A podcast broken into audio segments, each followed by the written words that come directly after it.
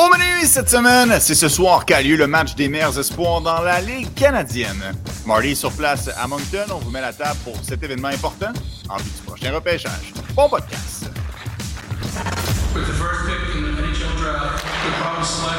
Le podcast La Relève. C'est un podcast de sport. 24 janvier 2024, Anthony Desauniers, Martin Thériault, une autre édition du euh, podcast. La relève, une édition assez euh, particulière aujourd'hui, Marty. Bon, on le dit d'entrée de jeu. C'est le match des meilleurs espoirs dans la Ligue canadienne de hockey. Toujours un événement très important à surveiller.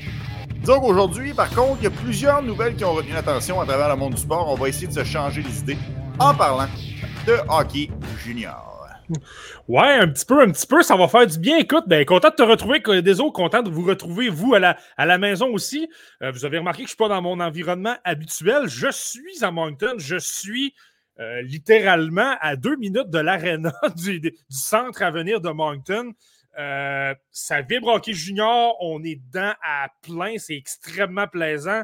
Euh, mais ça parle beaucoup anglais, ça fait du bien un petit peu de retrouver, euh, de vous retrouver à la maison, de parler un peu français, d'amener un peu d'informations francophones, puis retrouver évidemment notre ambiance du podcast La Relève. Ça fait toujours du bien, désolé.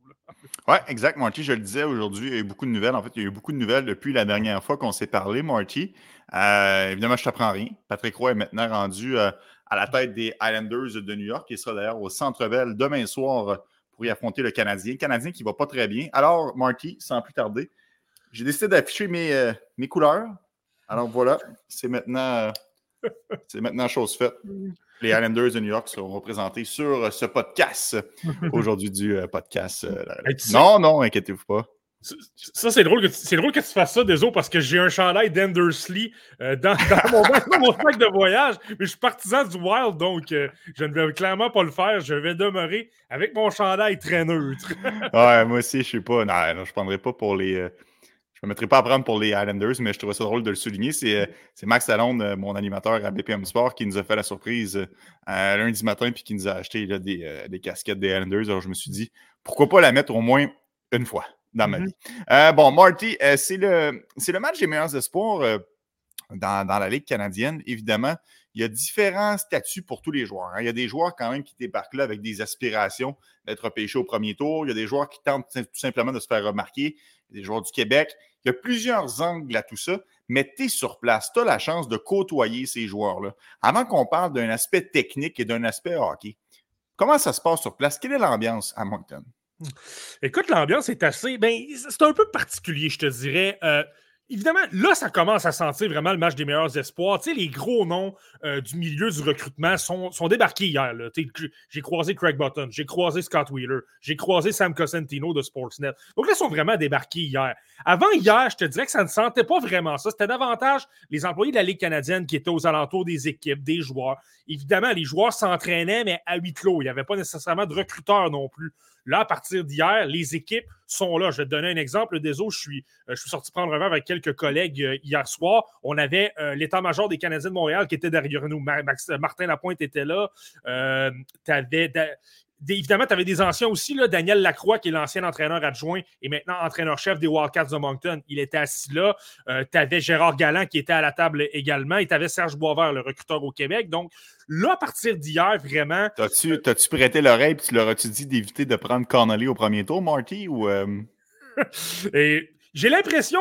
Écoute, je ne sais pas, j'ai pas aucun détail. J'ai l'impression que c'est pas nécessairement le genre de joueur que les Canadiens de Montréal affectionnent. Certainement pas Martin Lapointe. Je pense qu'il aime les joueurs peut-être un peu plus euh, imposants, qui ont un peu plus de, force physique et tout ça. Puis Conley, c'est un peu un défaut. Puis évidemment, le niveau attitude, là, tu le sais, des eaux, euh, habituellement, ça ne plaît pas énormément là, on s'entend, pour Kenyo, c'était le cas. C'était le cas également pour les autres, euh, les autres directions euh, dans les dernières années. Donc, je ne suis pas certain qu'on va aller de, cette, de ce ben non, ben Évidemment, je faisais, je faisais une blague, mais c'est quand même cool de voir que, euh, écoute, tu sais, Scott Wheeler, Craig Button, c'est quand même Costancino, c'est quand même des, quand même des, pas des légendes, mais c'est quand même des personnes euh, quand même assez connues dans le domaine, des gens qui sont fiables, qu'on aime nous suivre euh, euh, match après match. Donc, ça te donne une idée à quel point tu joues présentement dans la Ligue des Grands en étant sur place à Moncton. Ouais, mais je, te dirais aussi ce qui est très spécial là, des eaux, là, puis ça, je m'y attendais vraiment pas. Alexandre Régimbal, notre, notre chroniqueur et la GMQ, qui est littéralement à 10 chambres de, moi en ce moment, euh, présentement, il est sur le podcast sur la ligne. Donc, c'est pourquoi il n'est pas là en ce moment. Mais il me l'avait dit, tu vois, tu vas être vraiment plongé dans l'action, dans le hockey. Tu vas parler à, énormément de gens. Puis, euh, je, confirme que c'est le cas. Justement, si je parlais de Daniel Lacroix, j'ai eu la chance de, parler un petit peu avec lui hier. Euh, tu croises les joueurs constamment. Tu sais, je vais te donner simplement une anecdote. Désolé, j'étais avec l'un des, responsables des communications de la OHL. Euh, puis il parlait d'une séquence lors de laquelle, hier, lors des tests, lors de des tests sur glace, puis on va y revenir en plus en détail, mais tu as un franco-ontarien, quelqu'un qui vient du, quartier, du secteur de Orléans, Ottawa, Nathan Villeneuve, très rapide, très intense, extrêmement exubérant. Et justement, ça lui a pris énormément de reprises avant d'être capable de compléter l'un de ses tests. Puis c'était drôle de le voir réagir. Euh, euh, que ce soit être exubérant parce qu'il réussissait ou euh, de, de, de parce que ça ne fonctionnait pas. C'était quand même extrêmement intéressant. Puis là, à un moment donné, il racontait à certains joueurs de la OHL, dont je pense qu'ils étaient Luke Missa et Beckett Seneca, à quel point, écoute, euh, euh, Villeneuve a peut-être un peu mal paru. Donc là, là j'avais la séquence sur mon téléphone, je l'avais, je l'avais enregistré. Donc là, tu as Missa et tu as Seneca qui regardent la séquence que toi-même tu as enregistrée de ton, de ton Quand même cool! Quand même cool, honnêtement.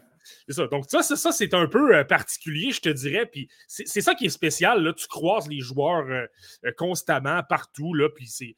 Je pense que tu as un bel accès aussi pour voir la personnalité des joueurs, voir lequel est justement exubérant, est un joueur d'équipe, lequel est le plus compétitif et à l'inverse, lequel est peut-être un peu plus introverti, mais euh, extrêmement euh, professionnel va bien se comporter quand même. Bon, là, Marty, tu nous as parlé d'une interaction que tu as fait avec des joueurs. je présume que, puis je dis pas ça parce que tu es, francophone, mais ça reste que c'est plus simple de parler en français avec les gars du Québec. As-tu eu la chance de créer des liens quand même avec les gars d'ici, avec les Maxime Massé de ce monde? As-tu eu la chance de parler un petit peu avec eux? Ouais, quand même, je te dirais surtout deux personnes, je te dirais. Maxime Massé, j'ai eu l'occasion d'échanger un peu avec lui, puis c'est intéressant parce que euh, vous avez probablement vu circuler la séquence, je sais qu'il y a eu beaucoup de, euh, commentaires, de, ça, a, quand même pas mal circulé sur les réseaux sociaux. On lui a parlé, écoute, une, anecdote quand même intéressante, Maxime Massé. a marqué quatre buts contre les Highlanders de Charlottetown dimanche contre Jim Holton, donc l'entraîneur-chef des Highlanders de Charlottetown. Euh, Jim Holton fait partie du personnel d'entraîneur euh, ici euh, lors du match des meilleurs espoirs. Et comment Maxime Massé s'est rendu à Moncton? On s'entend de Charlottetown, c'est pas très loin de Moncton. Il s'est rendu en voiture avec Jim Holton. Donc là, après le match, tu te retrouves avec lui, puis c'est ça qu'il nous expliquait. Il dit euh, Jim m'a simplement dit là, je ne sais pas si je dois te donner une claque dans une claque au visage ou je dois te serrer la main. Comme je ne sais, sais, pas trop. Donc, ils, ils ont, pas, au final, on ne s'est pas nécessairement dit grand-chose dans la voiture, mais euh, ça fait c'est quand même extrêmement intéressant. Mais tout ça pour dire, donc, j'ai quand même créé quelques liens avec Maxime Massé. J'ai eu l'occasion de lui parler il y a deux semaines aussi pour euh, des profils d'espoir. Donc, je pense que ça a établi les liens. Et Thomas Lavoie, je te dirais, quel fichu bon gars. C'est quelqu'un d'extrêmement gentil, généreux, euh, ouvert, capable de t'amener. Tu vois qu'il est extrêmement intelligent aussi, capable de tu sais, quand je parlais d'une facette différente des joueurs que tu ne vois pas nécessairement sur les vidéos, là, il comprend très bien le match. Il comprend ses forces, il comprend ses faiblesses. Il est capable de comprendre aussi quels joueurs autour de lui euh, euh, sont, les meilleurs. Entre autres, il m'a beaucoup vanté que Berkeley Catton, notamment, là, euh, c'est vraiment quelqu'un d'exceptionnel. Pour les autres, évidemment, Raoul Boilard était sur notre vol lorsqu'on s'est retrouvé à, Moncton. Donc, lui également, tu vois que c'est quelqu'un qui a une bonne tête sur les épaules. Donc, évidemment, des autres, tu l'as mentionné, c'est sûr que c'est plus facile d'avoir des contacts avec les francophones. Et écoute bien ça, des. J'ai parlé à un joueur qui parle quand même bien. Lui dit qu'il est un, peu rouillé au niveau de son français, mais quand même pas mal pour quelqu'un qui évolue dans la WHL. Prenez des notes. Andrew Basha parle quand même un peu français. L'anecdote, c'est que sa mère vient de Bathurst au Nouveau-Brunswick. Euh, il, a, eu des cours en français lorsqu'il était plus jeune du côté de l'Ouest canadien. C'est quelqu'un originaire de Calgary. Il a travaillé un peu avec ça. Donc, partisan, je sais que certaines personnes adorent Andrew Basha et moi, je suis le premier à l'adorer. J'aime, j'aime son explosion, j'aime son dynamisme, j'aime le fait qu'il crée ses jeux à haute vitesse énormément, qui a beaucoup, qui a une très grosse vitesse aussi, qui n'a pas peur d'aller dans les coins, qui est extrêmement intense. Euh, il y a beaucoup de qualités, je trouve, qui pourraient peut-être plaire Et moi, je pense que c'est un choix de premier tour. C'est quelqu'un qui a un potentiel pour être repêché là. Mais supposons qu'il débarque à Montréal. Lui, je lui ai eu la chance de lui dire Tu sais qu'à Montréal, les gens vont t'adorer si tu as cette, euh, cette facette-là. Il a simplement ri, là, mais c'est ah une belle anecdote quand même. Ben oui, ben oui c'est intéressant. C'est sûr que c'est intéressant. Puis effectivement, s'il débarque à Montréal, c'est un plus-value. Ces joueurs-là qu'on a sous parfois on peut sous-estimer leur français. Le dernier exemple, qu'on a vu dans les médias, c'est Matthew Barzell qui a parlé en français à la suite de la nomination de Patrick Roy. Tout le monde au Québec, évidemment, aime ce genre de comportement-là. Bon, Marty, assez pour l'aspect blabla en dehors de la patinoire. Ceci dit, si tu as d'autres anecdotes que tu veux nous dire tout au long euh, du euh, podcast, n'hésite pas à le faire, euh, c'est très apprécié. Mais on va se plonger un peu plus sur l'aspect hockey sur, mm-hmm. sur ma classe. On parlait des Québécois. évidemment, il y a des joueurs qui ont, qui ont tout à gagner, des joueurs qui sont en haut en haut de la pyramide. Je pense à Maxime Massé ou Thomas Lavoie pour ne nommer que ceux-là, la Raoul Boilard aussi. Euh, à quoi on peut s'attendre d'eux, Marty, dans le match de ce soir?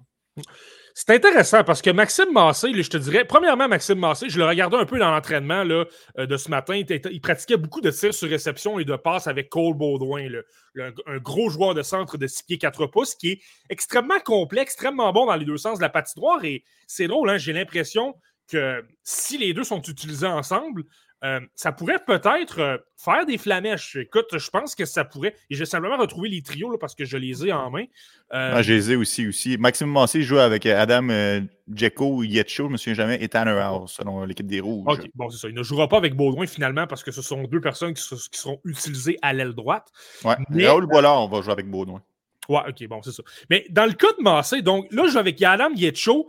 Bon, ça, c'est intéressant parce que Maxime Massé, de ce que je comprends un petit peu, et je pense que j'en ai parlé du dehors du dernier épisode, Maxime Massé, ce qu'il est en train d'apprendre cette année, c'est un peu de s'en sortir par lui-même, de trouver des façons d'aller bien jouer défensivement, de contrôler la rondelle, de rendre ses coéquipiers meilleurs. L'an dernier, malgré qu'il ait eu une saison formidable, a été la recrue de l'année dans la, euh, dans la Ligue canadienne au complet mais il se basait beaucoup sur Andrei Loshko, qui est un espoir du Kraken de Seattle, qui était extrêmement bon en récupération de rondelles. Il est extrêmement bon pour récupérer les rondelles en, fin, coin de patinoire.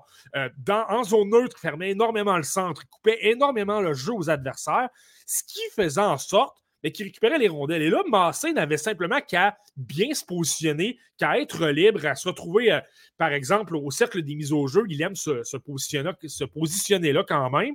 Et là, ben, par la suite, obtenait simplement de bons lancers, était capable de, réaliser des jeux aussi, mais marquait énormément de buts parce que euh, faisait en sorte qu'il était capable de, lui donner un peu plus d'espace. Là, Loshko est échangé au ski de Rwanda, il n'est plus là. Massé, c'est lui qui doit maintenant créer les jeux. Il doit trouver des, trouver des façons. C'est lui qui doit aller appliquer de l'échec avant. C'est lui qui doit se replier. C'est lui qui doit euh, fermer le centre, trouver une façon de gagner les bagarres en contre un, de récupérer les rondelles et tout ça. Ça devient sa mission. Euh, et là, où je m'en vais, c'est que là, on semble penser que c'est un peu plus difficile dernièrement. Évidemment, il y a le match de quatre buts, mais c'est plus difficile cette saison pour Maxime Massé et, c'est correct. Il vit de l'adversité. Mais Yetcho, lui, c'est un gros joueur de centre. 6 pieds, 5 pouces. Très lourd. Je dirais que je l'aime beaucoup. Lui, c'est quelqu'un que j'ai dans mon top 32 présentement. Il est extrêmement bon dans les deux sens de la patinoire. Il est très bon défensivement. Lorsque je parle de fermer le centre, de bien se replier, travailler avec les défenseurs, il est exceptionnel. évidemment, le fait d'être 6 pieds 5 pouces, ben, disons que ça, lui donne un avantage aussi. Là. Mais ce que j'aime plus de Yetcho par rapport à un, un Samuel Onzek l'an dernier, par exemple. Il y a Onzek, je trouvais qu'il était peut-être un peu ordinaire. Il avait un bon lancer, mais je n'étais pas certain qu'il avait un gros sens du hockey offensif comme les, vraies vedettes de, la, de, la, Ligue nationale. Je me disais, bon, je pense que ce joueur-là va, évoluer dans la LNH, mais davantage au sein d'un troisième trio. Alors que Yetcho, non seulement il a quand même un bon tir, capable de, se démarquer avec de, bonnes mains et tout ça, c'est quelqu'un également qui est agressif. Il est capable de frapper, il est capable de. Il est à son meilleur lorsque le, match devient un peu plus intense, qu'il y a un peu plus de pression et tout ça. Donc j'ai hâte de voir. Lorsque je te parlais, les qualités de Loshko sont là chez Yetcho, évidemment, en deux ou trois coches de plus parce que Yetcho est un espoir supérieur. Donc ça, c'est intéressant. Et là, tu as Tanner de l'autre côté qui est plus petit, 5 pieds 10 pouces mais tu es également un travaillant qui peut également aller gagner des bagarres euh, dans les coins, qui va également euh, amener. Il y a quelqu'un qui a des mains exceptionnelles également, qui a quand même un bon tir, qui travaille extrêmement fort. J'aime pas nécessairement son coup de patin, par exemple. Je te dirais que c'est ce qui était surveillé, mais je te dirais je pense que tu as un bon complément pour masser avec le gros joueur de centre qui est capable d'acheter beaucoup de temps avec son espace et tu as Tanner Hawk qui, lui, le travaillant, là, va être capable d'alimenter un peu tout le monde. Hmm.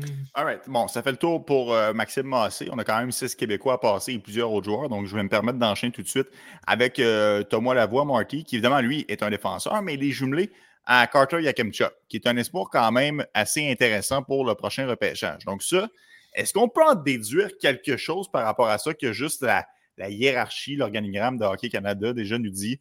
Ah, qui surveille Thomas Lavoie, on va le placer dans une bonne situation pour qu'il puisse exceller. On peut-tu aller là déjà juste par les, duos de défenseurs? Hmm. Ben, pas nécessairement, je te dirais. Il y a quelque chose qui est intéressant des puis c'est drôle hein, parce que j'ai eu la réflexion il y a une heure en travaillant dans la salle des médias. Euh, il y a je pense qu'il y a peut-être deux défenseurs gauchers dans tout, le, dans tout le match des meilleurs espoirs. Donc là, c'est intéressant. Thomas Lavoie est un défenseur droitier qu'on place à gauche ce soir. Donc, tu sais, ça va vite un peu par moment, qui peut se faire contourner à l'occasion. Ça, c'est quelque chose à considérer de dire, écoute, il n'était pas nécessairement de son côté. Moi, je pense que ça va bien se passer. Thomas Lavoie, c'est quelqu'un qui est extrêmement intelligent, qui garde un très bon espace avec les attaquants adverses, qui se positionne bien, qui commence à développer un match un peu plus robuste, donc donner davantage de, double échec devant le filet. il me l'a dit aussi, c'est quelque chose qu'il veut travailler dans le futur pour devenir meilleur défensivement. Moi, ce que je trouve intéressant des autres, c'est que tu as la voix qui, sans dire qu'il est unidimensionnel défensif, il y, a, tout un tir frappé, il y a vraiment une bonne vision de jeu.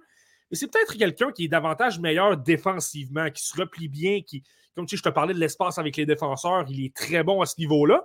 Alors que Yakemchuk, lui, c'est un peu l'inverse. Je trouve que ses lectures de gens défense sont laborieuses par moment. Lorsqu'il va appliquer de la pression par moment, c'est comme s'il n'y avait pas nécessairement de bonne lecture du jeu, mais il risque un peu trop. Et là, ça donne des revirements, même s'il y a, a quand même une bonne portée. Il est quand même capable de mettre de la pression dans sa zone. Mais je trouve qu'il y a beaucoup de revirements, il y a beaucoup de prise de risque. Il y a un petit manque de compréhension euh, du moment dans lequel il se retrouve. Donc, d'avoir les deux ensemble qui sont un peu complémentaires dans leur style de jeu, je pense que c'est très bon. Mais je n'irai pas jusqu'à dire qu'on on voit Thomas Lavoie dans notre soupe du côté de l'équipe blanc. Je vais te donner un exemple. Tu as Lucas Fischer qui est un gros défenseur du Sting de Sarnia.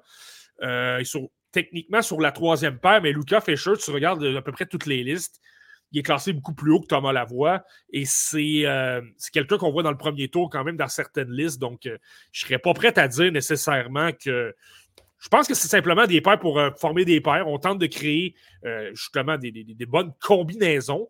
Ça demeure un, seul match. Il ne faut, pas, faut pas le voir non seulement comme une, finalité non plus. Là. Il y a tellement c'est simplement un match. Si tu en as un mauvais, ça ne veut pas dire que tu n'auras pas de, carrière non plus. Possible, Marty, d'avoir des, euh, des, changements autant à l'attaque qu'à la défensive à la mi-match pour voir différentes combinaisons, voir comment les joueurs réagissent. Un cas comme Thomas Lapois, si t'as petit jouer à droite, les jouer à gauche, peut-être qu'il aimerait ça se faire valoir sur son côté fort, aussi. Je pense que c'est pas, je pense que c'est pas impossible. je veux dire, c'est peut-être un seul match, c'est peut-être un match pour les recruteurs pour voir comment ils vont se comporter. Et je le répète souvent, dans une situation de haute pression. Donc, on a pas mal déjà une idée de comment. Si Carter Yakamchuk transporte très bien la rondelle, qui est très bon pour diriger des lancers au filet, avec un très gros tir qui est extrêmement bon, il ne va pas devenir soudainement craintif d'amener de l'attaque. C'est impossible. Euh, mais par contre, tu peux tester un petit peu leur caractère. Est-ce qu'il y en a un qui va vouloir euh, vraiment faire le travail. Il va vouloir, euh, tu sais, si ça va moins bien pour son équipe qu'on perd 2 ou 3-0, est-ce qu'il va tenter d'allumer euh, quelque chose? Est-ce qu'il va tenter de réveiller son équipe par une mise en échec, par des bagarres? C'est possible, on ne sait jamais. Donc, je pense que. Donc, est-ce qu'il va y avoir des changements des autres? Moi, je pense qu'il peut y en avoir. Et, tu sais, il y a un aspect qui est intéressant. Oui, tu as Dan Lacroix et tu as Jim Holton qui sont entraîneurs de chaque côté. Mais n'oublie pas que tu as des entraîneurs honoraires et tu en as un, entre autres, qui est, et j'en ai parlé tout à l'heure, Gérard Galland. Mhm. Euh, c'est un entraîneur-chef d'expérience. Il a vécu beaucoup de bonnes choses, euh, que ce soit avec les Blue Jackets de Columbus, les, les Golden Knights de Vegas ou les Rangers de New York. Il a de l'expérience. C'est quelqu'un qui peut justement. sais, oui, il est un entraîneur honoraire, mais écoute, je le regardais, il était dans, dans les entraînements, il travaillait aussi fort que si c'était lui l'entraîneur-chef. Ça se peut qu'il veut vouloir gagner le match et tenter d'apporter des ajustements s'il voit que ça ne fonctionne pas pour son équipe. ça, c'est sûr et certain, surtout que Jérôme Galland aimerait bien faire un retour dans la Ligue nationale. Toutes les occasions sont bonnes, autant pour les joueurs que pour les entraîneurs, de se mettre en évidence. Marty, as-tu été euh, As-tu trouvé ça difficile de faire la route jusqu'à Moncton? Je présume que tu le fais en avion. Tu n'es pas rendu là en voiture? Non, on est allé en, on est allé en avion. Euh, ça, ça s'est très bien passé, honnêtement, des eaux. Peut-être, Donc, pas trop de fatigue. Pas trop de fatigue à ton arrivée. Non, non, ça s'est super bien passé. Écoute, c'est un vol d'environ 1h15, 1h30. Euh, il a fait super beau lorsqu'on est parti de Montréal, donc il n'y a vraiment pas eu aucun problème. Donc, Alexandre Blais n'a pas de raison d'être fatigué, ça, je comprends. Oh, par contre, Alexandre Blais, lui, n'est pas allé en avion. Il est allé en automobile parce qu'il est quand même du côté de Rimouski. Rimouski est un petit peu mhm, beaucoup plus, près de Moncton. Lui, c'est intéressant. Lui, je suis content quand même de le voir là, Alexandre Blais. Évidemment, puis on en parlera un peu plus tard. Mais je suis content pour lui. Là, on l'a invité vraiment à la dernière minute. La, situation est la, suivante. Lundi, on a annoncé que Maximilian Couran, un gros. C'est dommage, j'aurais aimé le voir. C'est quelqu'un que j'aime beaucoup par son intensité. Il est extrêmement physique. Euh, et il est quand même capable de protéger la rondelle, d'amener un peu d'attaque. Donc, j'aurais aimé voir. Euh, j'aurais aimé voir quelqu'un comme. Euh, euh, comme Maximilian Courant, l'attaquant des, euh, des, Americans de Tri-City. Mais je suis content de voir Alexandre Blais parce que Blais, pour l'avoir observé, j'en ai déjà parlé, oui, il est un peu plus petit, 5 pieds 10 pouces. Il a une extraordinaire vision de jeu. Je le trouve extrêmement bon, euh, malgré le fait qu'il a de la pression. Tu sais, lorsque tu parles de rouler les mises en échec, acheter du temps, ralentir le jeu un peu, attendre ses coéquipiers et de distribuer des rondelles, je pense qu'il est très bon. Et je pense qu'une compétition comme le match des meilleurs espoirs, s'il est capable de s'illustrer, de montrer du jeu, de montrer que même s'il est parmi la crème de la crème de la Ligue canadienne de hockey, s'il est capable de produire malgré tout, je pense que ça peut lui faire gagner des points et potentiellement peut grimper plus haut que le, 71e rang en Amérique du Nord. Maintenant, pour l'anecdote, et là, c'est ce qui est intéressant avec Alexandre Blais, ben c'est ça. La nouvelle est sortie, la nouvelle a été dévoilée un peu lundi. Donc, après la nouvelle à, 16 h pendant qu'il est dans un cours euh, à Rimouski. Donc, on s'entend, tu n'as pas trop à penser. C'est écoute, tu as été invité au match des meilleurs espoirs. Lui, est extrêmement content. C'était un objectif qu'il s'était fixé au début de la saison. Donc, euh, une heure plus tard, dans une voiture et euh, cinq ou six heures plus tard, je dirais entre la journée de lundi et mardi, se retrouve à Moncton. J'ai vu, vu son sac de hockey débarquer le mardi matin. Et euh, quelques heures plus tard, là, sans trop de sommeil, sans trop de récupération, euh, saute sur la, pas simplement sur la glace, mais prend part à ses tests physiques, euh, hors glace et sur glace, avec tous les autres joueurs qui, eux, ont, dormi ont eu de bonnes nuits de sommeil à l'hôtel. Donc, c'est pas nécessairement évident. Mais tu sais, ce qu'il me disait, c'est qu'il n'y avait eu aucun problème. Il était tellement content, il était tellement sur l'adrénaline qu'il n'y a pas de problème. Mais c'est ça. J'ai hâte de le voir, lui, parce que il peut montrer certaines choses aux recruteurs comme quoi, euh, il n'est pas nécessairement gros, mais moi, personnellement, je pense qu'il est très bon dans les coins. Mais là, s'il montre certaines craintes, ben là, peut-être que tu peux euh, le reculer un peu dans ta liste. Et à l'inverse, s'il montre vraiment de, belles choses, et moi, je pense qu'il est très bon euh, lorsqu'on lui met de la pression, comme je parle, pour rouler les mises en échec, je le trouve très efficace et il est très complet aussi. C'est quelqu'un qui travaille fort, Alexandre Blais. C'est quelqu'un qui va aller dans les coins, qui, n'a pas peur d'aller au filet, donc il est extrêmement intense. Euh, donc, je pense qu'il peut vraiment gagner des points dans ce match-là. Oui, effectivement. Donc, pour la petite soirée, Alexandre Blais, qui est arrivé à la dernière minute, qui été comme un genre de rappel d'urgence, si vous voulez. Ça n'a pas été le cas, cela dit, de Justin Poirier. Certains pouvaient s'attendre à voir Poirier débarquer dès la première vague, avant même les rappels d'urgence. Et finalement, il n'y est pas. Euh, alors que son coéquipier, lui, Raoul Bollard, y est. Marty, est-ce qu'il y a une injustice à ce niveau-là de ne pas voir Justin Poirier au match des meilleurs espoirs de la Ligue canadienne? Euh, je me l'explique mal, celle-là. Désolé. Honnêtement. Excuse, je vais te couper parce que je veux juste faire un petit complément d'information. Est-ce que c'est une injustice parce qu'on habite au Québec? Est-ce que c'est juste parce qu'on regarde les, jeunes de notre cours et que les Ontariens tiennent le même discours avec un ou deux joueurs de l'Ontario ou les gars de l'Ouest se disent hey, il me semble que lui, Lucie aurait pu y aller. Est-ce que c'est un discours que je tiens seulement parce que je suis présentement physiquement au Québec? Ben, je pense qu'il y a une question de visibilité, évidemment. on n'arrête pas d'entendre parler, ah, les joueurs de l'Ouest, de l'Ontario sont physiques, ils, ont des styles plus LNH. Je pense que ça, je pense que ça a un impact. Je pense que le côté visibilité, peut-être un petit peu. Euh, on s'entend dans. Puis je ne veux certainement pas dénigrer le Québec, vraiment pas, mais tu sais, il y a plus de villes euh, de, de, petite envergure où il y a moins peut-être euh, de, couverture médiatique. Donc, tu entends peut-être un peu moins parler des joueurs. Tu sais, je vais te donner un exemple et c'est l'équipe de ma région, donc je ne vais certainement pas manquer de respect au Dracard de Bécomo. Mais tu sais, tu n'as pas énormément de médias. Tu as, un hebdomadaire qui va réaliser peut-être deux ou trois articles par semaine. Euh, oui, tu as la station de TVA qui est du côté de Rimouski, mais tu sais, c'est une couverture peut-être un peu plus sporadique. Oui, mais ils sont premiers dans la ligue. sais, je veux dire, je comprends bien que c'est un petit marché, mais les, résultats sont là. là. Évidemment. Puis tu sais, tu as d'excellents joueurs. On vient de parler de évidemment Poirier joue à Bécomo. Tu as Raoul Boilard. Tu as Justin Gill qui est l'un des meilleurs pointeurs de la, de la LHJMQ. Tu as, vraiment beaucoup de très bons joueurs. Tu as beaucoup de profondeur du côté du Drakkar. Mais en raison du fait que tu as peut-être un peu moins d'espoir, les recruteurs sont un peu plus compliqués également de te rendre à Bécomo. Moi, je n'ai pas de problème parce que je, viens, je suis originaire de cette région-là. Mais c'est pas nécessairement facile. C'est plus long.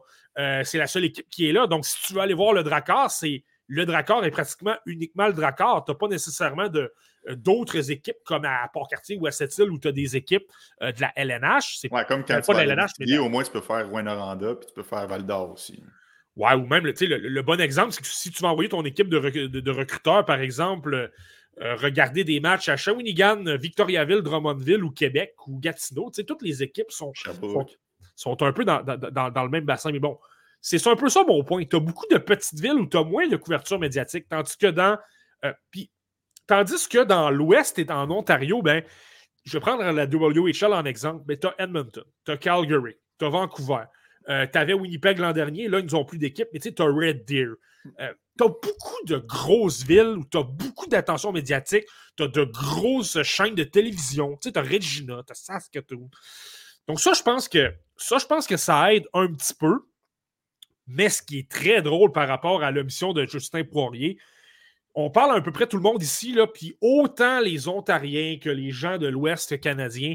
Euh, je regardais même le podcast des, euh, euh, des, Wildcats de Moncton, donc pas du Drakkar, des Wildcats de Moncton l'an dernier, hier, ont publié quelque chose sur les médias sociaux, une genre de fiche joueur recherché, Justin Poirier coche tel casse, tel casse, tel casse, meilleur buteur de la LHGMQ en tant que joueur même pas repêché.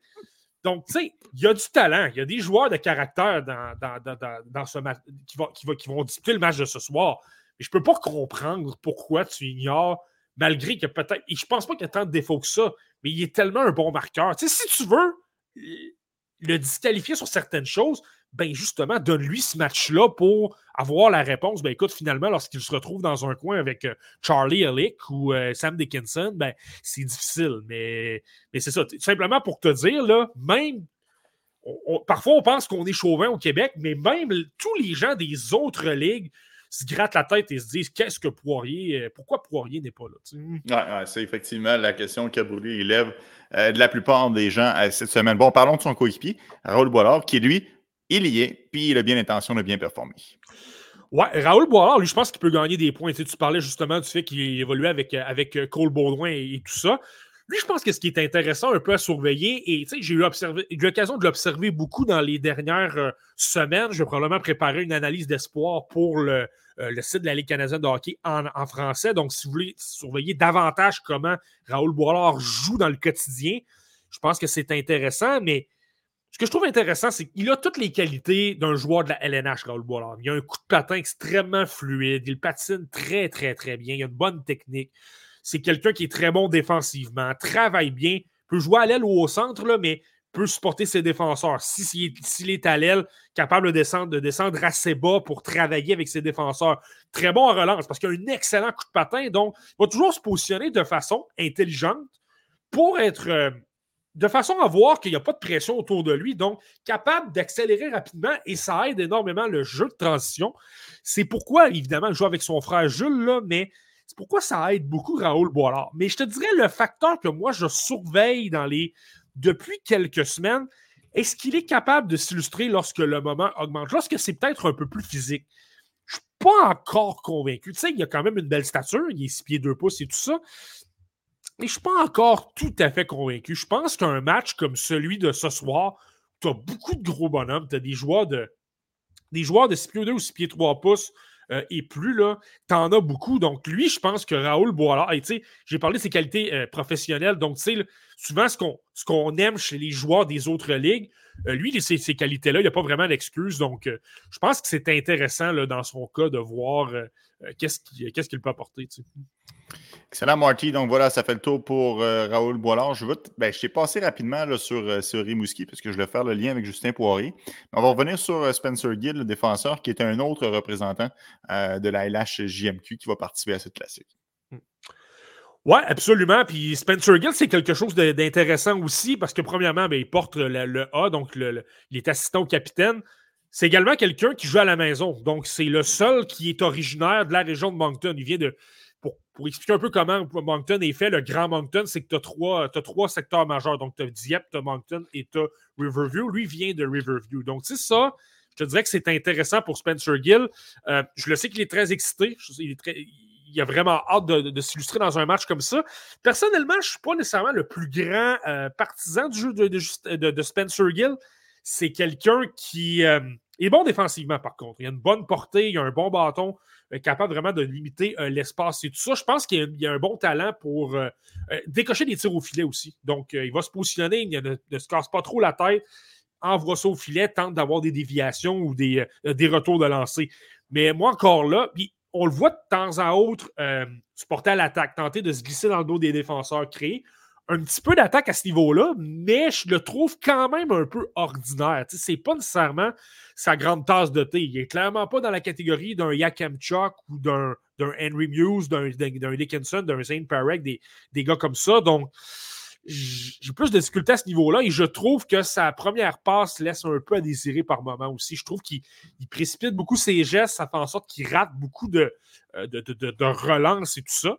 Mais un match comme celui de ce soir, ben écoute, toute sa famille va être là. Il va être motivé. Euh, Rimouski, c'est pas très loin. Donc, euh, s'il y a des, des gens de, sa famille de pension ou peu importe qui vont peut-être descendre, venir le, le voir ici, ben, peut-être que ça le va le motiver. S'il peut connaître un bon match parmi la crème de la crème, euh, clairement que ça va lui donner des points. Et clairement, pour moi aussi, là, si tu vois qu'il est dans un coin avec un, un, euh, Cole ou un Maxime Massé, des joueurs quand même imposants qui s'en sortent bien, qui, qui, fait vraiment un très bon travail, mais là, tu peux dire, OK, finalement, peut-être que pour la LNH, le côté défensif, euh, j'aime beaucoup ça. Peut-être que le jeu offensif reste à travailler, mais qu'au moins, euh, tu as une valeur quand même assez sûre. Et même si, euh, parce que tu viens juste de te souligner, et je le sais que tu le sais, mais je vais quand même le répéter pour les gens à la maison, même si un joueur connaît un match extraordinaire aujourd'hui, ça reste un échantillon très faible. Il ne faut pas partir en peur et c'est la même chose si jamais connaît, un joueur connaît un match difficile. Je prends Alexandre Blanc en exemple. la fatigue est clairement un facteur pour lui. Si c'est plus difficile, il ne faut pas trop en tenir rigueur. Tu voulais rajouter, Marty? Ouais, ben, petite parenthèse, puis je viens de me rappeler parce qu'habituellement, au début d'épisode, lorsqu'on fait l'épisode spécial sur le, match des meilleurs espoirs, on le précise souvent. Pour les gens à la maison, par contre, savourez le moment. Amusez-vous simplement à découvrir les joueurs. Tu sais, je l'ai mentionné un peu tout à l'heure, mais tu sais, par exemple, un, Andrew Basha qui est extrêmement dynamique, qui a, un, coup de patin à faire rêver, qui, qui, est d'excellentes mains, qui est un bon tireur, ne va pas devenir soudainement quelqu'un de paresseux du jour au lendemain. Non, je pense pas, non. C'est dans ton ADN, tu vas vouloir le montrer. Donc, tu sais, essentiellement, puis ça ne ça donne pas les, toutes les informations, mais vous allez avoir un bon portrait. Ça va vous donner quand même une idée. Puis ce que tu vas surtout aller chercher, je le répète, c'est je pense que c'est l'ampleur du moment. À quel point tu peux t'illustrer, puis si tu ne t'illustres pas, comme tu l'as dit, c'est pas grave. Mais il y a certains joueurs, tu sais, je te rappelle, là, Jagger Furcus, il y a deux ans, avait grimpé beaucoup dans mes listes pour une raison comme ça. Il a connu un bon match, je m'attendais à ce qu'il ait un bon match, il en avait connu un bon, il avait montré beaucoup de, de, créativité. Meilleur, attaquant sur la glace. Absolument, beaucoup de créativité, il n'avait pas peur de défier les défenseurs, euh, de libérer un peu d'espace par moment à ses coéquipiers qui recevaient la rondelle en retrait. Puis finalement, je l'avais classé dans mon top 15 euh, et il va, il va, quand même bien, Jagger Furcus, présentement dans la WHL. Donc, c'est vraiment cette ligne de. Donc, c'est vraiment cette façon-là. Il y a des joueurs qui vont montrer, et je. J'ai parlé de Nathan Villeneuve des Wolves de Sudbury. Lui, je pense que ça peut être un exemple comme ça. Il y a des joueurs qui vont ressortir parce qu'ils aiment des matchs comme ça. Et je pense que c'est ça que tu vas aller chercher. Mais ça ne fait pas foi de tout. Ça ne fait pas foi de tout. Mais si tu es capable de performer quand ça compte, je te veux dans mon équipe. Un trait de caractère extrêmement important dans le monde du hockey et dans le sport en général. Mm. Euh, Marty, évidemment, bon, laissons la LHJMQ de côté parce qu'il ne veut pas seulement six joueurs sur deux équipes. Euh, on ne passera pas, passera pas 20 ans là-dessus. Euh, il y a quand même des, des espoirs de haute qualité dans cette rencontre-là de ce soir. j'ai bien aimé le fait qu'on a placé Barkley Caton à Taj. Ça, ça va être très, très bon les deux ensemble. Ouais, j'ai vraiment hâte de voir ça aussi là, des autres.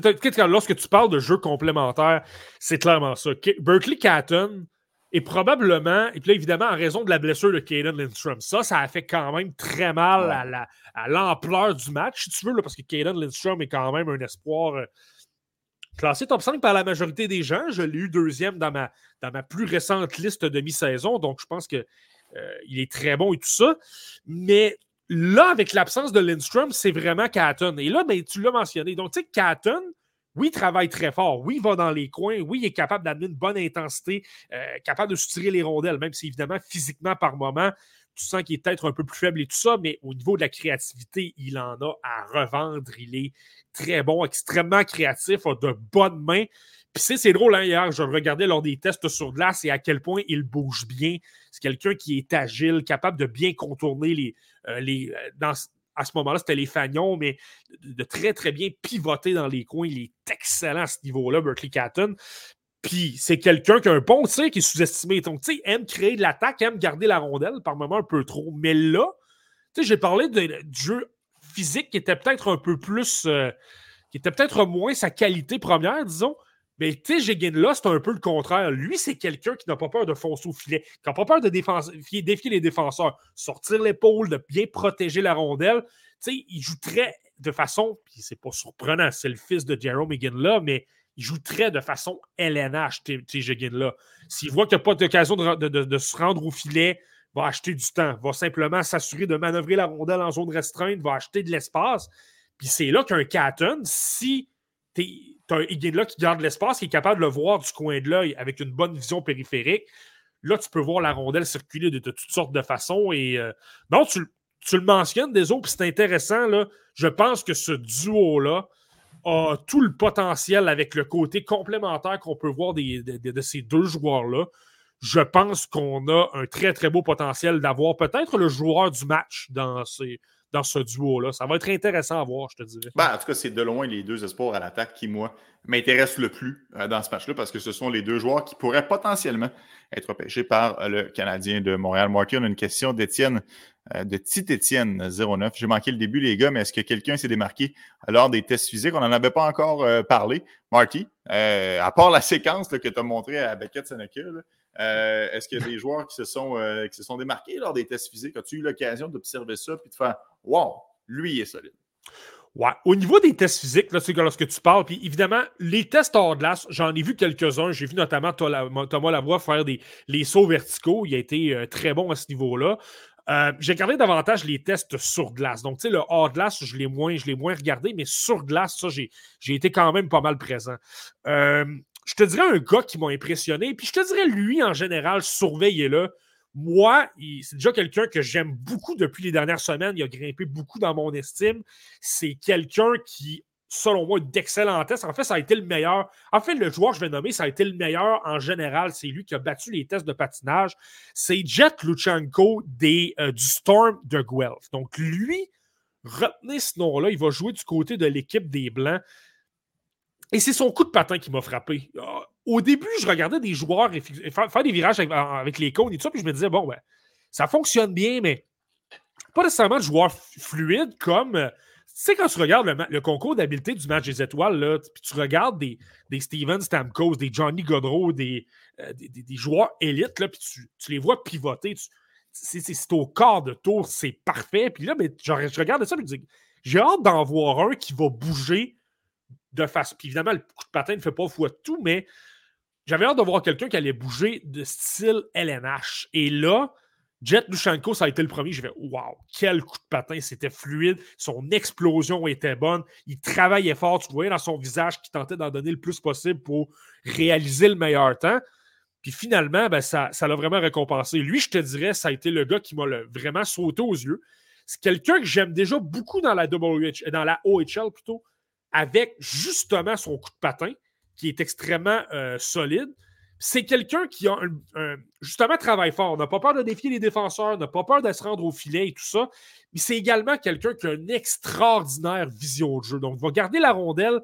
C'est pas un gros lancer. C'est pas nécessairement quelqu'un qui a un instinct de marqueur, mais il va toujours trouver une façon de repérer ses coéquipiers, d'acheter du temps, de vouloir créer euh, énormément d'attaques. C'est pas pour rien que 48, que 34 des 48 points cette saison sont des aides. Donc, ça, je pense que c'est une, une raison.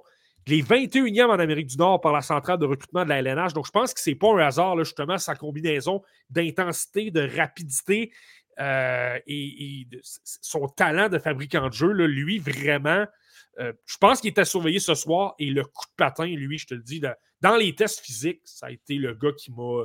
J'en ai un nommé, c'est lui, clairement. Euh, Jean-Maurice te pose la question, Marty, selon toi, un choix de première ronde?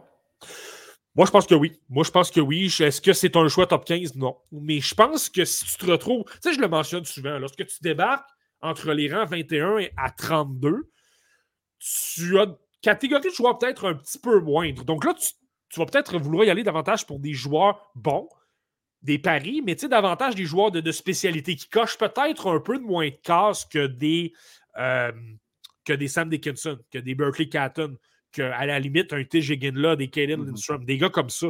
Et c'est là, je pense qu'un Jet Luchenko, avec son coup de patin, et je le répète, il a quand même une bonne intensité, c'est quelqu'un qui a une extraordinaire vision de jeu.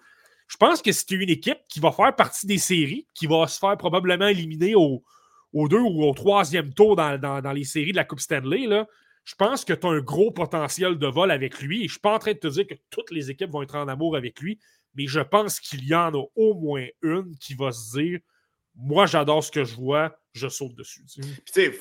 C'est drôle parce que la Ligue nationale, on dit tout le temps OK, mais ça, c'est un choix de premier tour. Ça, c'est un choix de deuxième tour. Mais la différence entre un joueur repêché 25 et un joueur repêché 40, elle est plus petite qu'on pense de façon générale, les joueurs sont assez proches. Donc, un joueur qui est repêché fin premier tour, au début deuxième tour, mmh. honnêtement, ça ne s'y joue pas grand-chose. Et parfois, c'est simplement une question de préférence. Écoute, nous, on cherche des gros bonhommes, nous, on cherche des gars rapides, nous, on cherche des, gars de caractère, des gars qui ont des bons lancers. Donc, il faut en prendre et en laisser avec les sélections finales. Puis, tu sais, ce qui est fascinant aussi, désolé par rapport à ça, tu sais, quand tu mentionnes ça, tu as tellement raison, mais supposons là, la comparaison entre eux, puis honnêtement, on dirait que psychologiquement, on est tous comme ça, même moi, je tente d'exclure ça du revers de la main, mais on disait que c'est inconscient. Tu sais, la fameuse différence entre le 32e choix et le 33e ah. choix. Parce que c'est une journée de différence. Là, tu as le temps de parler de dire quel joueur qui manque. T'as lui, t'as lui, t'as lui. Au final, c'est un rang. Euh, le meilleur exemple, dans un monde où, euh, là, on parle d'une expansion à Salt Lake City, OK? Hmm. Admettons que ça arrive. Bon, ben, dans 3, 4, 5 ans, le 33e rang au total sera maintenant un choix de premier tour. Absolument. Mhm. Donc, Owen Beck, si c'était arrivé plus tôt, aurait été un choix de premier tour. Et parallèlement à tout ça, Logan Mayou, qui est un 31e, si je ne m'abuse, il y a quelques années, aurait été un choix de deuxième tour. tu vois, là, il faut que tu en prennes et t'en laisses quand même quand tu regardes ça. Au final, c'est juste, c'est vraiment juste un chiffre. Ouais, c'est drôle que tu dises ça par rapport à, à Logan Mayou le choix de premier, tu sais, avec tout ce qui s'est passé, là, tu as une manchette. Le choix de premier tour, Logan Mayou, ça frappe un peu plus que le choix de deuxième tour. Ben oui. C'est niaiseux, là, mais c'est ça. Mais c'est comme ça. C'est comme ça, puis euh, ça va continuer d'être euh, comme ça. Marty, bon, euh, Luchenko, évidemment, c'est un attaquant pour les gens qui n'avaient pas bien saisi. Est-ce qu'il y a d'autres attaquants? Excuse-moi, vas-y. Joueur de, ben, joueur de centre, je voulais simplement mentionner. Joueur de centre, effectivement. Est-ce que c'est est-ce que s'il y a d'autres attaquants qui ont retenu ton attention, là, qui vont être à surveiller ce soir, Marty? Ouais, ben c'est un gars que j'aime beaucoup déjà. sais, je l'ai souvent mentionné. C'est quelqu'un qui était un candidat pour mon top 10, qui a monté beaucoup. Euh, c'est pas nécessairement facile, je veux dire, avec les Generals d'Oshawa dans la OHL. C'est pas. C'est quelqu'un qui, a tendance à polariser un petit peu. Mais moi, Beckett Seneca, j'ai hâte de le voir. Premièrement, il va être avec Lushenko, donc euh, les, deux ont un très gros coup de patin. Ce sont deux gars qui devraient en principe se connaître parce que Guelph, c'est un peu dans la même association que Koshawa. Ils ont tendance à s'affronter souvent et tout ça. Puis Seneca, je te dirais ce que j'ai hâte de voir également avec Seneca, ben, j'ai souvent parlé que sa grosse faiblesse, était dans trop en faire. Trop de mains, tente de déjouer tout le monde.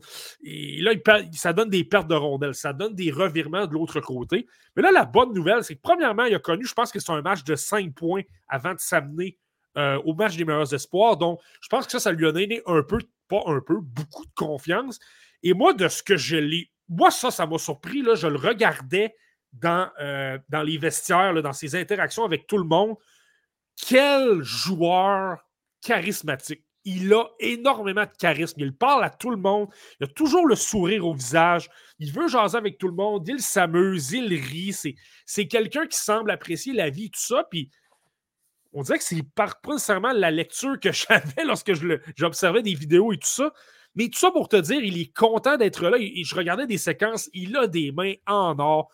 Euh, je parlais des tests physiques. Il s'est beaucoup illustré au niveau du coup de patin. Là. Euh, il me semble qu'il a été l'un de. Si je ne me trompe pas, le patin arrière, là, on s'entend habituellement, ce sont des défenseurs qui sont euh, très hauts. Là, mais lui, c'est classé dans le top 5 du coup de patin arrière. Donc, ça, ah, c'est quand.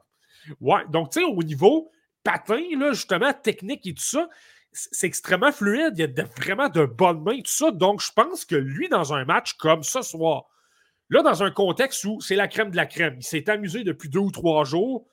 Là, si tu l'amènes contre les meilleurs, contre d'excellents défenseurs de l'autre côté, il va y avoir Dickinson de l'autre côté, il va y avoir beaucoup de talent.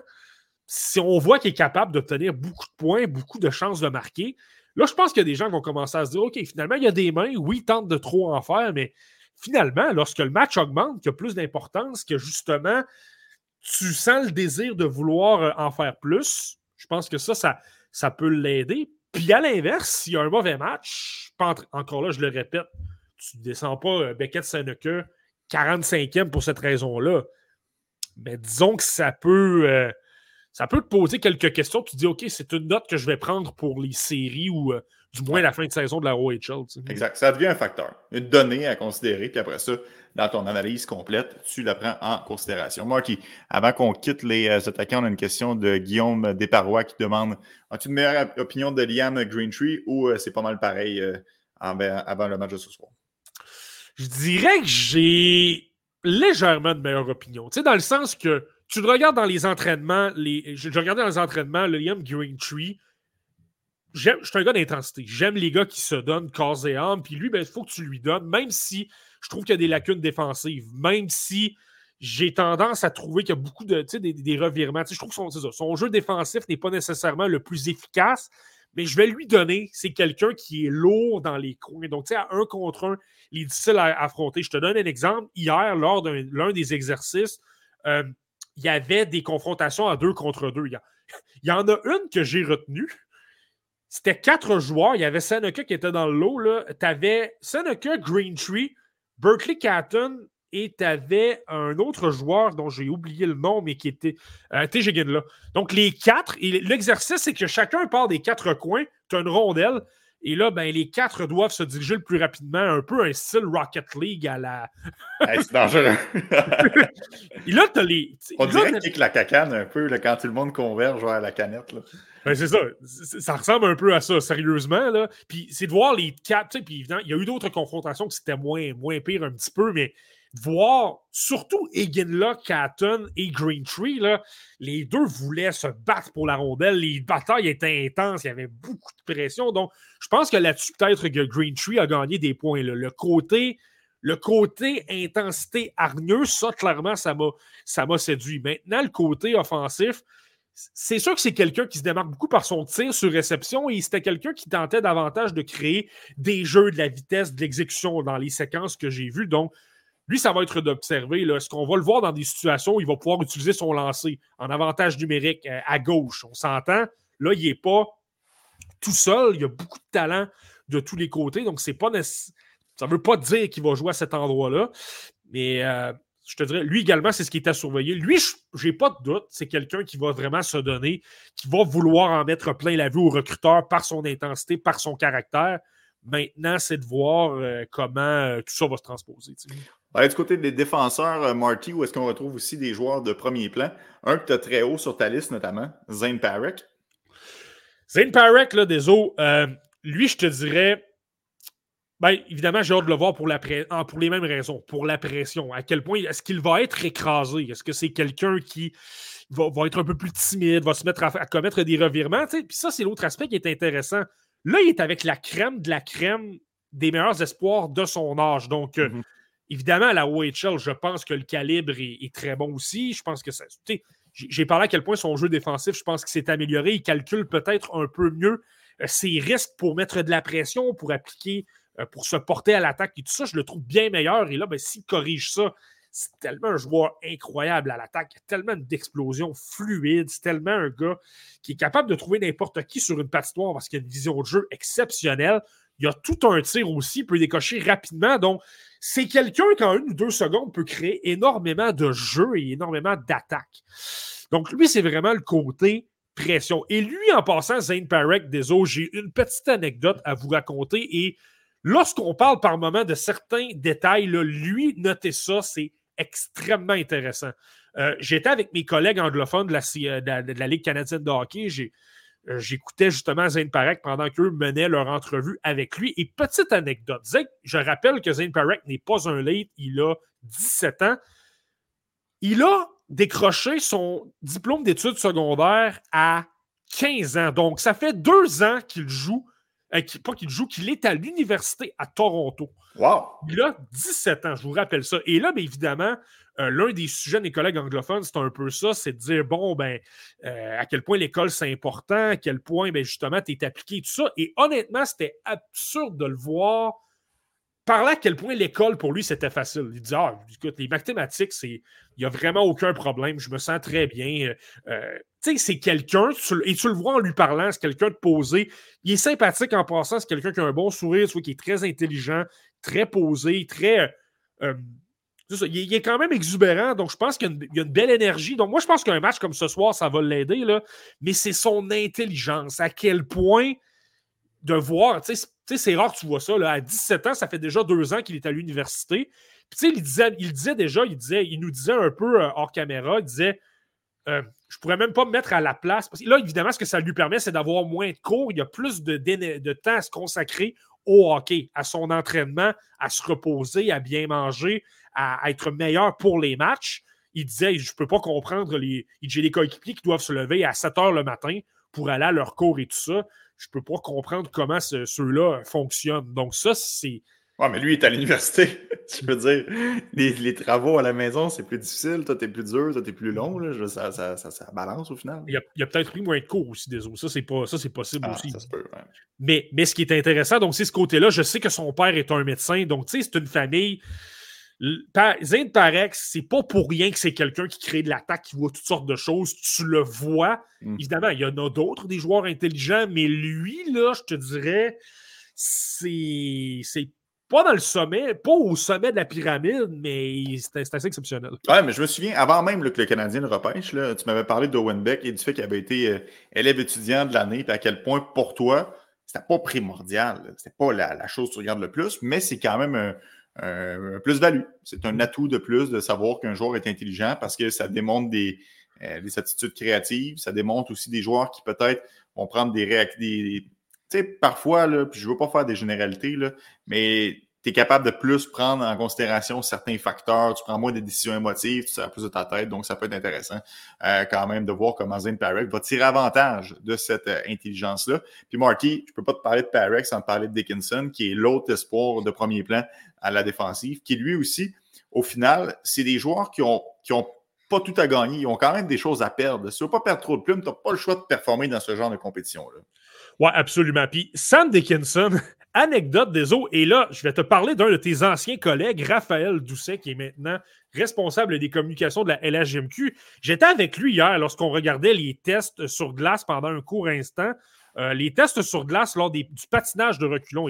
moi, évidemment, je le connais très bien, Sam Dickinson. Je l'ai vu, je ne sais pas combien de fois avec les Knights de London l'an dernier dans le parcours de Logan Mayou lorsqu'ils se sont, euh, qu'ils ont atteint la finale. Donc, tu sais, c'était pas une surprise pour moi de voir à quel point il était, il patinait bien, tout ça, mais c'était de voir la réaction de Raphaël Doucet, de me dire Waouh, à quel point ce joueur-là a un patinage, un style de patinage fluide, c'est facile pour lui d'accélérer rapidement sur son patin arrière. Tu sais, ça, ça ment pas. Et évidemment, dans les tests physiques, j'ai parlé de Jet Lushenko. Le deuxième dans les tests euh, en général, ça a été euh, Sam Dickinson. Donc, tu sais, le côté physique, le côté naturel, c'est pas pour rien que c'est un espoir considéré pour le top 5. Il est extrêmement élite à ce niveau-là. Là, maintenant, un peu à l'instar de Parex, ce que je surveille, ce que j'ai souvent mentionné, par moment, il est confiant, mais pratiquement un peu trop. Donc, même s'il y a de la pression autour de lui, il va tenter le jeu quand même. Et là, ben, ça peut amener des revirements. Là, ce qui est dangereux, c'est que lui joue avec l'équipe des Rouges. Mais du côté des Blancs, tu sais, tu as des joueurs d'intensité. On a parlé de Green Tree, on a parlé des Ginla, on a parlé de euh, Lushenko avec sa vitesse. Berkeley Catton est plus petit, mais c'est quelqu'un qui peut mettre de la pression aussi. Tu as des gars comme euh, Sam O'Reilly, qui en passant est son coéquipier à London, Carson Wedge. Donc, tout ça pour dire, des là, tu as énormément de joueurs qui vont lui mettre de la pression, qui vont justement tester ses limites un petit peu. À quel point il va bien réagir et qu'il va être en mesure de, de limiter ces fameux revirements-là. Moi, personnellement, s'il veut, et on s'entend, je l'ai mentionné la semaine dernière, l'écart entre 3 et 9 est extrêmement mince. Et s'il peut rassurer peut-être un petit peu à ce niveau-là, le coup de patin est fluide. Niveau naturel, aucun problème. C'est quelqu'un qui a quand même un bon sens du jeu, un bon sens offensif, transporte bien la rondelle, sait comment ralentir le jeu c'est comment euh, profiter de l'espace devant lui. S'il n'y en a pas, ne va pas trop en faire. Bonne relance. Quelqu'un qui est capable de bien bouger les lignes de passe. Quelqu'un qui est capable de bien euh, manœuvrer euh, ou de glisser la ligne bleue tout ça. Il y a beaucoup de qualité à ce niveau-là. Mais c'est vraiment sa gestion du risque. Je pense que ça va être bon pour lui, ce, match-là. Puis, petite anecdote des par rapport à. C'est drôle parce que ça fait un peu lien avec Parek. Sam Dickinson, ce qui m'a frappé, je te dirais, des autres, depuis le début de la semaine, c'est son niveau de compétition. Je vais te donner deux exemples. Euh, le premier, lundi, j'ai un peu aidé pour. Euh, comment j'expliquerais bien ça? Dans le fond, TSN prépare un peu, tu sais, comme au football de la NFL, au début des rencontres, là, quand tu présentes les joueurs et qu'ils annoncent leur position et l'université pour laquelle ils ont évolué. La bande défilante dans le bas de l'écran. Exactement. Donc, on prépare la même chose. Euh, et là, bien évidemment, ben, tu amènes les joueurs devant un, écran et là, ben, tu, leur fais, tu, leur fais mentionner ces, ces, fameuses phrases-là. Donc, euh, Sam Dickinson, défenseur Toronto. Donc, euh, quelque chose comme ça. Ouais, Nice de London, probablement, mais peu importe. Oui, exactement. Mais bon, évidemment, il n'y a personne qui l'a eu du premier coup. Là, à force de le faire deux ou trois ou quatre fois, tu vois que c'est quelqu'un d'extrêmement compétitif. Ça faisait une ou deux fois, puis ah, là, il je pas le mot mais il est extrêmement émotif. C'est quelqu'un qui avait beaucoup d'esprit de compétition. Ça le dérangeait. Évidemment, ça en a dérangé d'autres aussi, mais lui, tu voyais que ça, ah, venait ça venait le chercher un petit peu plus que les autres. Donc, ça, c'est ça, c'est un côté qui est intéressant. Et hier, lors des tests sur glace, et c'est là que je fais le lien avec Parek, lui, Parek et j'ai parlé de Nathan Villeneuve tout à l'heure, ces trois-là ont passé le test au complet à se, défier, justement. Écoute, je vais être plus rapide que toi. Euh, là, il, faisait le temps. Là, finalement, s'il voyait, là, il regardait. Aussitôt, c'était terminé. Regardait à l'écran géant, disait euh, puis là, supposons, je vais donner un exemple, Nathan Villeneuve terminait derrière Dickinson, le commençait à se narguer, commençait à se taquiner un peu, puis les deux se défiaient beaucoup. là, paraît que c'était la ah. même chose. Par la suite. C'est cool, ça. C'est vrai. Ça, c'est le fun. Mais j'aime ça, moi, d'un joueur qui veut se dépasser puis qui est capable d'aller chercher la petite vitesse supplémentaire pour prouver son point. Ça, c'est bon, ça, comme trait de caractère. Ouais, ben c'est ça. Ce que tu peux voir déjà de Sam Dickinson, c'est quelqu'un qui est extrêmement compétitif. Donc, tu sais, lorsque tu vas vouloir aller chercher le gros match, je ne suis pas nécessairement inquiet pour Sam Dickinson. C'est quelqu'un qui va se dire Moi, écoute, on va y aller le jouer le match, on va gagner, il n'y a, aucune, oh, a aucune autre option. Puis ça va même me, ça va me déranger pas mal si on perd. Ça, c'est clair que si moindrement il amène cette facette de cette personnalité-là devant euh, les médias, les équipes de, la LNH, les recruteurs, c'est pas pour rien que c'est quelqu'un qui est classé euh, euh, extrêmement haut. Puis ce que ça montre aussi, de voir qu'il avait une belle camaraderie avec beaucoup de joueurs, ben, je pense que tu vois un peu que Sam Dickinson, il y a quand même peut-être un petit peu de. C'est pas pour rien que c'est lui qui a le site capitaine. Là, je trouve qu'il y a quand même un peu de leadership. Très rassembleur, puis tu fais bien de le mentionner. Dans ses entrevues avant le repêchage, ça va sûrement être un trait qu'on va déceler chez les, recruteurs et ça risque de les impressionner. Marty, euh, un petit mot sur un autre défenseur qu'on n'a pas abordé jusqu'à maintenant? Euh, je dirais au niveau des défenseurs, euh, moi j'ai bien hâte de voir également te dis, j'ai hâte de voir Colton Roberts, moi, le défenseur de l'équipe des, euh, Blancs. Euh, Colton Roberts, c'est quelqu'un qui évolue avec les Giants de Vancouver. Moi, personnellement, c'est quelqu'un que j'avais observé un peu. Tu sais, j'ai souvent mentionné mon fameux match des officiels. Lui, c'est un défenseur de 6 pieds 4 pouces qui était dans un chandail d'officiel. Le premier match que j'ai observé de lui. Il m'avait déjà frappé. Je trouvais à quel point il avait. Je trouvais qu'il avait un, très, très beau coup de patin. Je trouvais qu'il était physique. Je trouvais qu'il était extrêmement bon avec son bâton. Il donnait très, très peu d'espace et je le trouvais efficace. Et lui, j'ai hâte de le voir parce que, ben justement, le côté physique, le côté intensité, il va y en avoir d'autres, des gros bonhommes. Il va y avoir de l'intensité. Tu vas vouloir en donner au recruteur. Lui peut peut-être aller montrer ce petit côté-là, le côté physique de dire écoute, euh, lorsque ça se retrouve autour de moi, ça va être difficile. On va euh, brasser quand même pas mal. C'est ce que j'ai hâte de voir. Il a une bonne portée, il est capable de vraiment bien, euh, bien limiter les occasions à, un contre un dans les coins. Donc, ça, c'est extrêmement intéressant. Maintenant, euh, et l'autre aspect, je trouve qu'il est très bon avec ses relances. Il ne garde pas énormément la rondelle. C'est pas le plus grand joueur offensif, mais c'est quelqu'un qui n'a pas peur de euh, décocher des tirs rapidement au filet. Une excellente relance et tout ça. Ok, je vais te couper parce qu'on a une nouvelle de dernière minute. Euh, Joshua Roy cédé au Rocket de Laval. Euh, Es-tu surpris de ça? Je suis quand même surpris. Moi, je trouvais qu'il s'en tirait bien l'affaire avec le, Canadien de Montréal, mais il est renvoyé avec, euh, avec le Rocket. Qu'est-ce que c'est quoi tes premières impressions à chaud? Ça fait, ça fait trois minutes, c'est sorti. Ben, évidemment, je pense que c'est un peu décevant, tu l'as mentionné. Je pense que les, premiers matchs ont été difficiles, mais à partir de son premier but contre les, les Devils du New Jersey, je pense que, que ça s'était passé peut-être un, petit peu mieux. Moi, ma lecture de la situation des eaux, et tu le sais, parce qu'on en, a, a parlé dans le dernier épisode, j'avais mentionné à quel point je pense que lorsqu'il va y avoir des blessures, ben, on va le renvoyer dans la Ligue américaine. Ce n'est pas comme s'il n'avait plus rien à apprendre je pense qu'il gagne à améliorer sa vitesse. Il gagne quand même à améliorer son exécution. Là, maintenant aussi, il a des bases sur lesquelles travailler. Là, donc, tu sais, justement, l'intensité, remettre la rondelle plus rapidement, aller gagner les bagarres en fond de territoire, comment te positionner pour euh, neutraliser les attaques, pour être en mesure d'aider les relances, pour être en mesure de, de te retrouver en support, les coéquipiers? Tu sais, c'est davantage un jeu de, de, X et de O qu'on le pense. Là. Euh, il reste encore des, des, choses à travailler dans son cas. Et là, ben, tu regardes Josh Anderson, euh, qui est de retour en santé. Euh, tu as de plus en plus de joueurs.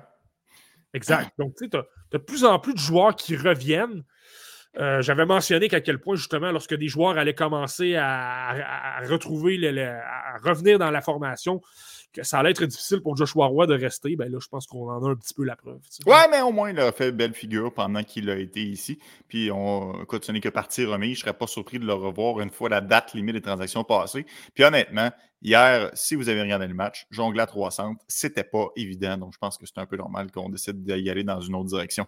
Marty, euh, assez pour les patineurs. Est-ce que tu as quelque chose à nous dire sur un des gardiens de but qui va prendre part au match de ce soir? Est-ce qu'on a un peu l'avenir du Canada devant le filet dans ces espoirs-là ou il n'y a pas vraiment de, de, gardien de premier plan? Euh, surtout, tu as un gardien tchèque, là, donc lui, je te confirme que c'est pas l'avenir du Canada devant le Je ne pense pas, non. non. Non, puis en même temps, Lucas Mateka, il est assez drôle. Là, je le regardais un peu réagir et tout ça. puis il y a tout le temps des questionnaires, là, un petit peu, le bon, qu'est-ce que c'est quoi, ta, quoi ta nourriture préférée, c'est qui ton musicien préféré, des, des, détails comme ça.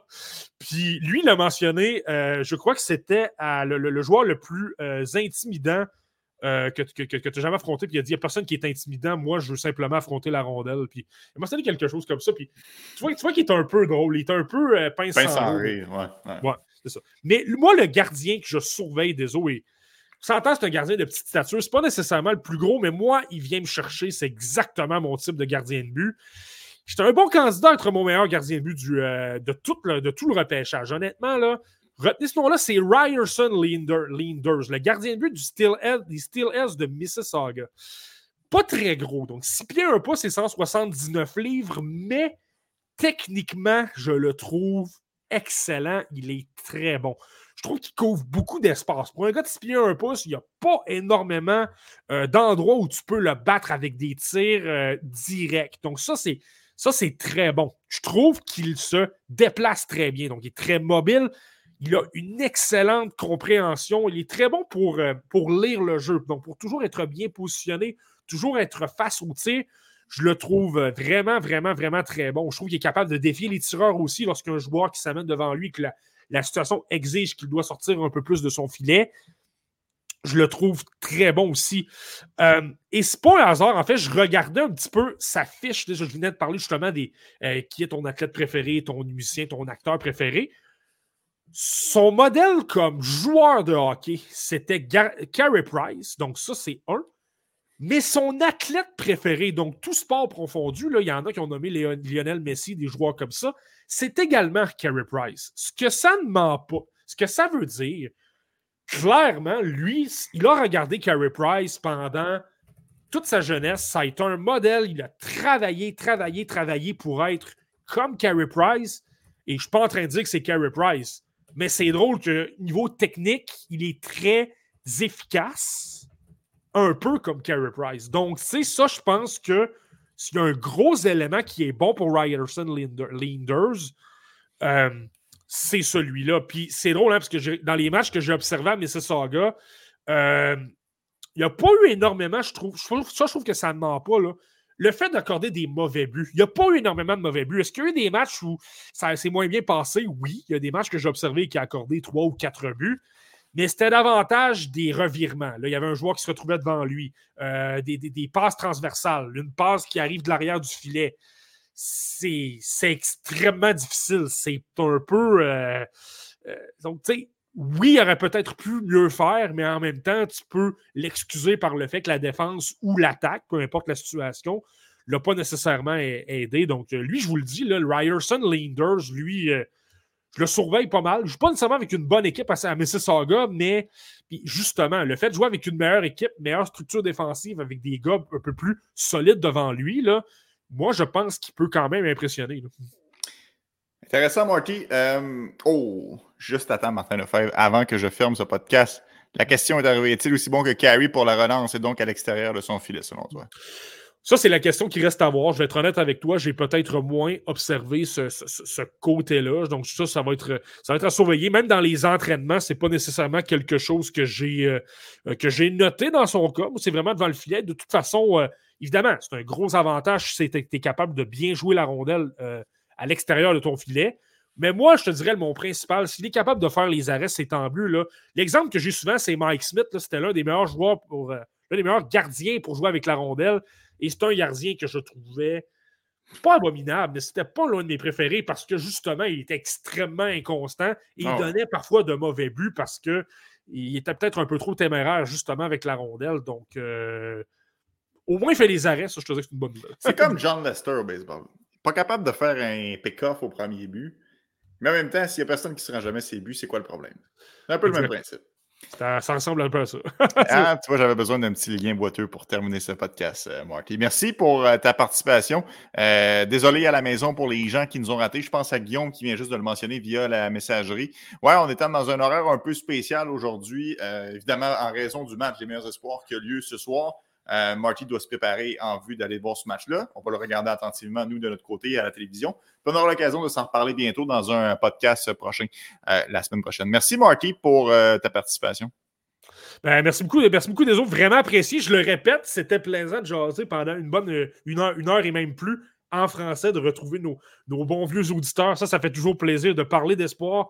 C'est notre passion. Puis maintenant, ben, on, écoute, j'ai mon complet ici. On va aller se mettre un complet, puis on s'en va. Ben, peut-être pas tout de suite, je vais me reposer un peu, mais on s'en va directement, direction le, le centre à venir de Moncton. Je, vous le dis, c'est de l'autre côté de, la rue. Donc, euh, on va se préparer. Moi, je vais un peu là, avec Scott Wheeler qui fasse la promotion du euh, podcast La Relève. Ça serait bon, Marty. Puis pendant que, je fais, pendant que je fais une blague là-dessus, merci aux gens. Euh, euh, je, les, je les vois passer sur les réseaux sociaux dernièrement. on les voit qu'il y a des nouveaux podcasts de, de, sport qui apparaissent un peu partout. Puis vous êtes, vous êtes plusieurs à le souligner que nous, on est là et qu'on existe depuis déjà quelques années, tout comme les gens du TSLS podcast. Merci de le, mentionner aux gens qui ne sont, pas, qui sont pas au courant. on est encore dans un un petit projet. Là, pas, on est plus gros qu'on l'était bientôt euh, trois ans, mais euh, on n'est pas si gros que ça. Donc, c'est gentil de faire de la promotion pour nous. Un peu de bouche à oreille, ça n'a jamais fait de tort à personne. Merci beaucoup pour ça à la maison. Merci à toi, Marty. Merci d'avoir été là en très grand nombre et on se reparle bientôt pour une autre édition du podcast La Relève. Bon match ce soir. Bye bye. Bye bye.